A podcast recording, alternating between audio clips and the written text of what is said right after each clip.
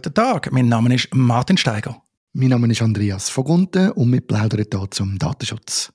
Andreas, kürzlich ist ja gewählt worden, ich glaube, wir haben es alle mitbekommen, in der Schweiz. Und das riesige Ding war ja die Anteil der Parteien. FDP, Mitte, hat jetzt die SVP einen riesen Wahlsieg errungen. Was ist eigentlich mit der SP? All diese Sachen. Also man hat sehr viel über den Wähleranteil geredet, nicht nur über Sitzgewinn oder Sitzverlust in den Kantonen.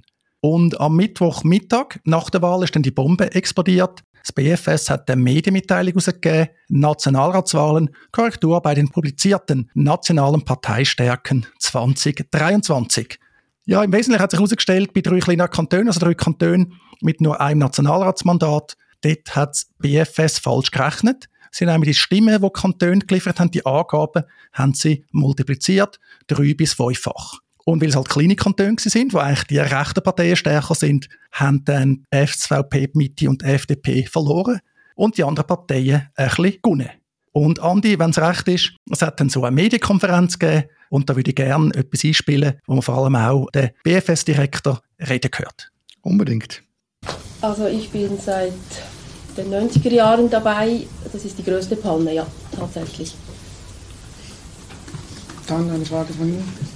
Sie können nicht abschätzen, wie groß der Vertrauensverlust ist. Können Sie sagen, was Sie tun, um den Vertrauensverlust, falls es einen wieder wegzumachen? Also ich glaube, man muss auch das ein bisschen einbetten. Natürlich ist dieser äh, äh, Fehler da, dazu, deswegen sind wir hier. Auf der anderen Seite publizieren wir natürlich hunderte von äh, solchen Statistiken, tausende quasi, seit vielen Jahren ohne Fehler. Also man muss es vielleicht auch einbetten. Ich glaube, es wäre vermessen, einen grundsätzlichen Vertrauensverlust in den Raum zu stellen, wenn man es einbettet. Aber sowas kann passieren äh, und äh, es ist nicht gut, es ist auch nicht entschuldbar in dem Sinne. Äh, aber äh, ich kann mich entschuldigen, dass es geschehen ist. Wir, damit dieser Vertrauensverlust nicht äh, wächst oder groß ist, stehen wir hier hin und stehen Reden Antwort, was wir hier tun. Und in dem Sinne äh, vertraue ich auch ein bisschen auf das Vertrauen, das im Grundsatz das Bundesamt für Statistik mit ihrer äh, Karte der Unabhängigkeit, der fachlichen Unabhängigkeit seit vielen Jahren, seit 160 Jahren diese äh, Statistiken produziert, eine große Glaubwürdigkeit ähm, ähm, hat, zu Recht aus meiner Sicht, gehe ich jetzt auch davon aus, dass man ein bisschen darauf vertrauen darf, dass äh, so ein Fall halt dann auch möglich sein können muss, wenn auch nicht äh, wirklich entschuldbar. Ja, soweit der Einspieler. Tut mir leid, dass die Tonqualität äh, schlecht war. Das war der offizielle Live-Feed vom Bund, der Medienkonferenz. Man sich das auch so vorstellen, die Medienkonferenz hat nicht an einer offiziellen Lokalität stattgefunden. Einfach so ein Tisch, wo vier solche begossene äh, Buddel vom WFS gesessen sind, der Direktor. Am Anfang noch eine Mitarbeiterin, die wohl verantwortlich ist, irgendwie ein Mediensprecher und ist noch jemand. Und die haben dort äh, ja, Fragen von diesen Journalisten beantwortet, eben vor allem der BFS-Direktor gehört. Die Frage ist natürlich, was bedeutet das Ganze? Also eben, es stimmt, ein Fehler kann passieren. Und für mich ist eben da jetzt spannende das Vertrauensthema. Wir haben das Vertrauensthema ja beim E-Voting, haben wir auch schon darüber diskutiert. Das ist jetzt genau so ein Punkt. Aber wie siehst du das, Andi? Genau, also ich bin auch klar der Meinung, das grösste Problem, das wir bei dem Fehler haben, ist, dass er ausgerechnet im Zusammenhang mit Wahlen, mit der Kalkulation von, und Publikation von Wahlergebnissen zu tun hat. Und das ist natürlich wirklich ein riesen Problem. Darum dürfen wir den Fehler auch nicht äh, abspielen. Das ist definitiv so. Ich glaube aber auch, dass sie nicht viel mehr haben können machen, weder jetzt einfach mal sofort sagen, wir haben ihn jetzt erst gefunden und es tut uns leid. Aber ich habe auch das Gefühl, man muss dem besonders nachgehen. Und zwar jetzt nicht im Sinne von das Gefühl zu haben, das ganze Bundesamt für Statistik kann man nicht brauchen und die machen nur Fehler und so, sondern ich glaube wirklich, was da wichtig ist, ist dem nachzugehen. Warum hat der Fehler können gerade jetzt auch bei diesen Wahlen passieren? Weil das, glaube ich, ist ein strukturelles Problem. Und in meinen Augen ganz klar ein Ressourcenproblem. Also habe ich den Eindruck, müsste ich, könnte ich mir vorstellen, dass man einfach nicht genug Leute hat, um das drei, viermal kontrollieren, weil gerade bei Wahlergebnissen, das glaube ich schon auch, das ist so unglaublich großer Wichtigkeit, dass dort eben das Vertrauen vorhanden ist und ich bin überzeugt, das wird uns noch jahrelang, wenn nicht ja, also wirklich sehr viele Jahre wird das beschäftigen, weil jedes Mal wird da jetzt irgendjemand aufstehen und sagen, ja, dann kann man ja sowieso nicht glauben. Ich glaube, ein definitives Problem. Aus meiner Sicht ist das BFS auch schon ein bisschen angeschlagen. Das hat mit der Pandemie zu tun, weil BFS hat Übersterblichkeitsstatistik so angepasst, dass man es nicht mehr sieht. Wir haben immer noch Pandemiefolgen, haben immer noch Übersterblichkeit, nicht nur wegen Covid-19, wir haben auch wieder eine Hitzewelle gehabt und so. Aber dort ist BFS auch im letzten Jahr und dann vor allem am Anfang von dem Jahr auch schon unter Kritik geraten, berechtigt. Also das war so ein, ein Sündenfall gewesen, wo sich eben das BFS auch muss fragen, ja, wie politisch unabhängig sind wir tatsächlich? Zumal das BFS oder auch im Bundesrat Berse angehängt ist, wo übrigens informiert worden ist über den Zwischenfall, aber sich bis jetzt aus naheliegenden Gründen, denke ich, nicht verlauten lassen hat. Aber das ist so ein, ein Nebenschauplatz. Natürlich macht das BFS wohl grundsätzlich gute Arbeit. Aber eben die Frage ist schon, dass die wichtige Statistik oder vom ganzen Jahr und äh, das BFS hat dann gesagt, ja, bei der, bei, bei der Sitz stimmt's, oder? Da haben wir keinen Fehler gemacht. äh, ja, meine, kann man darüber diskutieren, aber für die Zauberformel im Bundesrat sind die Wähleranteile natürlich das A und O. Man redet nicht von der Sitz in der Bundesversammlung. Faktisch sind die ja sehr wichtig, oder? Die wählen ja dann den Bundesrat wieder. Und was mich auch enttäuscht ist, dass jetzt nichts mehr gekommen ist. Also man hat die Medienkonferenz gemacht, aber man hat nicht weiter Transparenz hergestellt. Also das Krypto fehlerhaft ist, hat man nicht veröffentlicht. Man hat nicht Protokoll und so veröffentlicht, wie man das jetzt geprüft hat. Man hat die Medienmitteilung rausgelassen, der Medienrede und Antworten gestanden, ganz kurz. Und jetzt kommt in den Medien ab und zu noch etwas, aber null öffentliche Kommunikation, null Transparenz. Das ist schon so. Ich habe das auch ein bisschen schade gefunden. Ich habe vor allem schade gefunden, dass man eigentlich nicht einen klaren Fahrplan mitgegeben hat mit der Kommunikation und gesagt hat, schaut, wir, sind, wir haben die erste Analyse gemacht, wir müssen aber sicher noch weiter dahinter gehen. Wir werden das ganz genau anschauen und wir werden auch einen Bericht abliefern, der klar zeigt, was ist passiert, was wir immer unternehmen, dass das nicht mehr passiert, weil ich glaube auch, es darf definitiv jetzt nicht einfach fertig sein. Und dort hoffe ich natürlich, dass für einmal, wieder einmal, unsere Medienschaffenden vielleicht ein bisschen dranbleiben und, äh, und hoffentlich dem wirklich auf den Grund gehen und, und halt wirklich schauen und den Druck auf, auf, aufrechterhalten, dass wir die klare Berichterstattung bekommen, was ist passiert und was machen wir, dass nicht passiert ist. Und es muss gar nicht unbedingt wieder mit dem Zusammenhang sein mit Köpferollen und so weiter, Forderungen, sondern wir müssen einfach wissen, was läuft, damit wir sicher können sein, wenn nächstes Mal etwas passiert und dann irgendjemand behauptet, ja, das kann man sowieso nicht vertrauen, dann müssen wir den Bericht führen und sagen, doch, dem kann man vertrauen, das ist ein einmaliger Ausrutscher gewesen, das hat man gemacht und so weiter. Also das ist extrem wichtig. Ich möchte noch etwas ergänzen, ganz kurz, und zwar mich durch die Rolle der Medien, aber auch noch interessant, und darum ist vielleicht auch noch lustig, wie die sich im Moment verhalten zu dem Thema.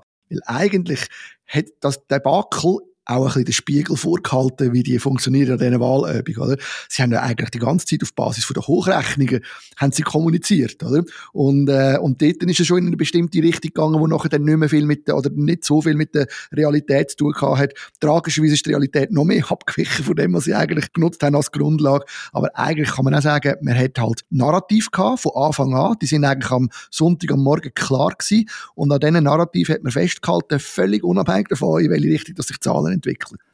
Das ist mir auch aufgefallen. Ja, und eben, also die Medien heute finde ich zum Teil eh schwierig. Die Tendenz ist natürlich, dass man so ein behördennah ist. Und wenn nicht, dann ist man einfach völlig abwägig unterwegs. Also da habe ich das Gefühl, wenn das Medien Zukunft wieder aufnehmen, dann sind es quasi nicht die Medien, die einen Beitrag zur Demokratie leisten sondern im Gegenteil, das Vertrauen in die Demokratie untergraben.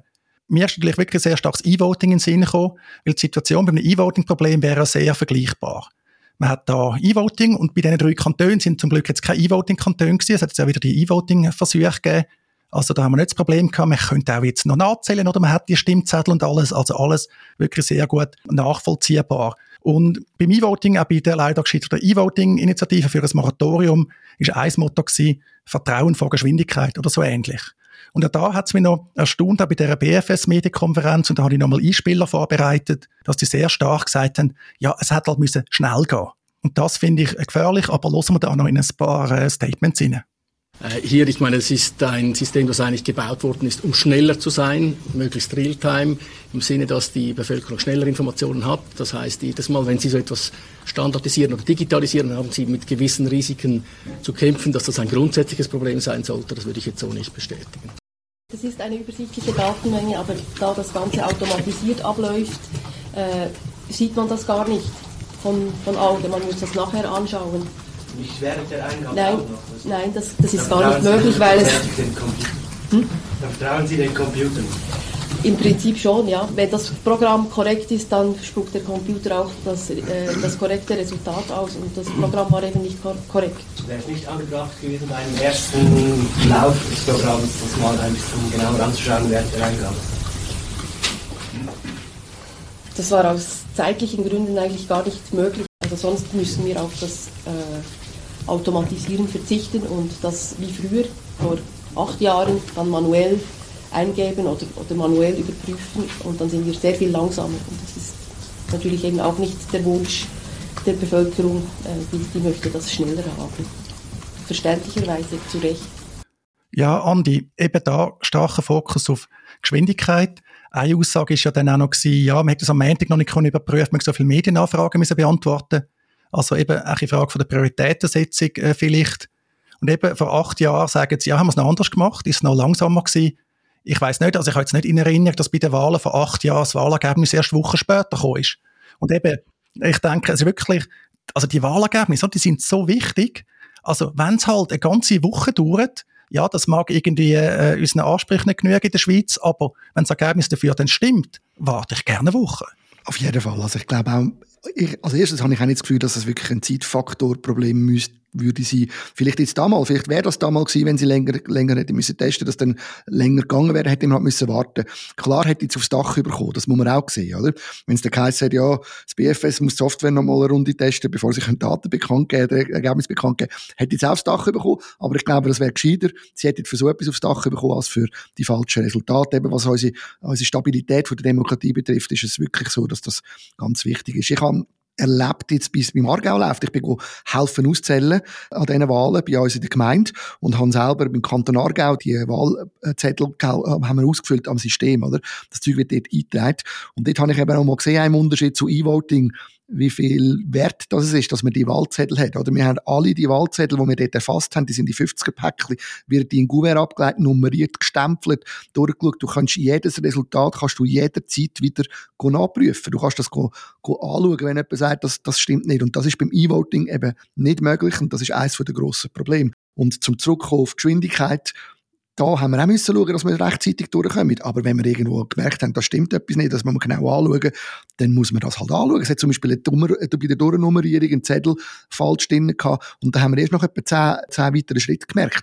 Da hätte man müssen zurückgehen, bis man den findet. Und wenn es halt dann nachher erst zwei geworden wäre, wäre es halt zwei geworden. Das ist einfach so. Da darf auf keinen Fall der Zeitfaktor dazu führen, dass die falschen Resultate rauskommen. Genau, das gehört dazu. Das muss man halt das auch kommunizieren, vielleicht auch nicht so die Erwartungen schüren oder? Dass man da den, den riesen Medienbetrieb hat, man hat fast schon amerikanische Verhältnis, also die Ergebnisse, oder? Die müssen sofort äh, draussen sein. Und eben, ich muss sagen, ich hätte mir gewünscht, das BFS hätte da bessere Fallen gemacht. Oder es hat offensichtlich Leid da. Ich meine, dann ist auch klar gewesen, was das für sie bedeutet. Oder? Ich meine, die, sie auf Jahre raus müssen sich, sich das anhören lassen. Und eben, ja, das Vertrauen ist halt schon weg. Weil wenn halt bei so einem wichtigen Thema einen Fehler machst, oder ist eine Frage, ja, was ist bei den anderen Statistiken? Wo man vielleicht nicht so genau anschaut, oder direkt sagt, wir machen hunderte, tausende Statistiken. Äh, ja, die sind zum Teil auch recht wichtig. Also, nur schon so das Beispiel Migrations- Ausländerpolitik, oder hoch umstritten zum Teil. Das basiert alles auf diesen Zahlen. Zahlen, die zumindest auch Prognosen ja häufig falsch sind. Wobei, das ist einfach Zukunft, oder? Also, Zukunft prognostizieren ist notorisch äh, schwierig. Ich würde mir das auch wünschen, dass es eben nicht nur die Administrativuntersuchung gibt, die da angekündigt worden ist, irgendwann gibt es einen Bericht, sondern dass man da wirklich noch den Rang findet und jetzt einfach Transparenz herstellt und eben sich auch wirklich gut überlegt für die Zukunft, was bedeutet das. Weil aus meiner Sicht ist da halt schon nochmal Vertrauen verspielt worden. Ja, ich bin auch dafür, man soll aus Fehler lernen. Ich fordere jetzt auch nicht den Rücktritt vom BFS-Direktor oder so. Der kann gerne bis zur Pension den Job äh, machen. Aber da haben sie wirklich einen Bock geschossen. Und ja, also, wenn da nicht viel mehr Transparenz dazu kommt, sehe ich schwarz. So fürs E-Voting, wo er verstärkt wird, kommen, aber auch sonst halt bis so Zwischenfälle bei den Wahlen. Absolut. Also das, es ist es ist wirklich zu hoffen, also dass sie das ernst, so ernst nehmen und wirklich da an dem Thema jetzt ganz klar zeigen, was ist passiert. Und ich hoffe auch, dass nicht das, was sonst vielfach passiert in so Fällen, dass man jetzt einfach versucht, das System so aufzubauen, dass man den Schwarz Peter kann noch jemand anders herschieben. Also, dass man eigentlich jetzt das Risiko will verschieben, könnte ich mir jetzt noch vorstellen, irgendwie, jetzt, oder könnte die erste Idee könnte sein, dass die Kantone müssen jetzt nach ganz gleichen Verfahren alle zusammen müssen die Daten von Hand noch jemand eingeben, damit sie von ihren, Importschnittstellen Stelle nicht mehr kann sein kann. Wobei die Dame hat ja vorher gesagt, die Daten sind ja, glaube ich, richtig gekommen. Das Programm hat falsch gerechnet. Und das ist ja eigentlich definitiv in der Obhut vom BFS und nicht von den Kantonen, die geliefert haben. Ja, da ist mir sauer aufgestoßen. Der Verweis auf die Kantone, da habe ich noch einen letzten Einspieler. Das ist der Föderalismus. Äh, die Kantone können die Daten nach, also wir versuchen das zu standardisieren, aber die Kantone schicken die Daten äh, gemäß ihren eigenen äh, Exporten aus ihren Wahlausmittlungssystemen und diese übernehmen wir und passen unsere Programme entsprechend an. Ja, eben, also auch zum Teil oder auch vorne, oder? Es gibt schon das Meme, Softwareproblem kann man nicht machen, es passiert. Oder auch da, also ich finde, das geht eigentlich nicht. Im Alltag müssen wir häufig mit dem leben, gerade als Nutzerinnen und Nutzer, oder? Wenn unser Microsoft Word Bugs hat, dann können wir als Nutzerinnen und Nutzer nicht viel machen. Aber da reden wir von BFS eigener Software. Und sich dann darüber beschweren, dass gewisse Kantone mit Excel arbeiten, dass nicht äh, einheitlich irgendwie SEDEX äh, genutzt wird und was auch immer. Ja, also da ist BFS halt ein Dienstleister. Das BFS hat eigentlich auch schöne Ressourcen. Ich glaube, an dem äh, mangelt es nicht. Ja, ich glaube, da sind einige Sachen schiefgelaufen. Ich hoffe, ja, sie kriegen da den Rang, weil so etwas äh, bleibt äh, sitzen. Ich kann mich noch wiederholen. Absolut. Und, und vielleicht gleich noch schnell auch noch wegen der Software und wegen der Qualitätssicherung und alles, oder? Man muss schon immer auch unterscheiden, für was wird die Software eingesetzt, um das Niveau von der Qualitätssicherung können anschauen. Wir würden es nie akzeptieren, wenn bei einer Software in einem Flugzeug oder bei einem Herzoperateur-Computer oder auch wenn es um die Mondlandung geht, oder? Wo man, wo man alles dafür macht, damit eben derige Fehler, man tut dreifach, vierfach, zehnfach, hundertfach testen und alle Varianten durchspielen. Und ich finde, diese Sorgfalt Sorgfaltspflicht, wie bei einer Herzoperation, die braucht es einfach auch beim, äh, bei den Wahlergebnissen. Also dort ist die allergrößte Sorgfaltspflicht angesagt. Also bei den Wahlergebnissen sicher. Wie das mit der Spitalsoftware ist und so, Andi, äh, machen wir Schluss. das ist recht.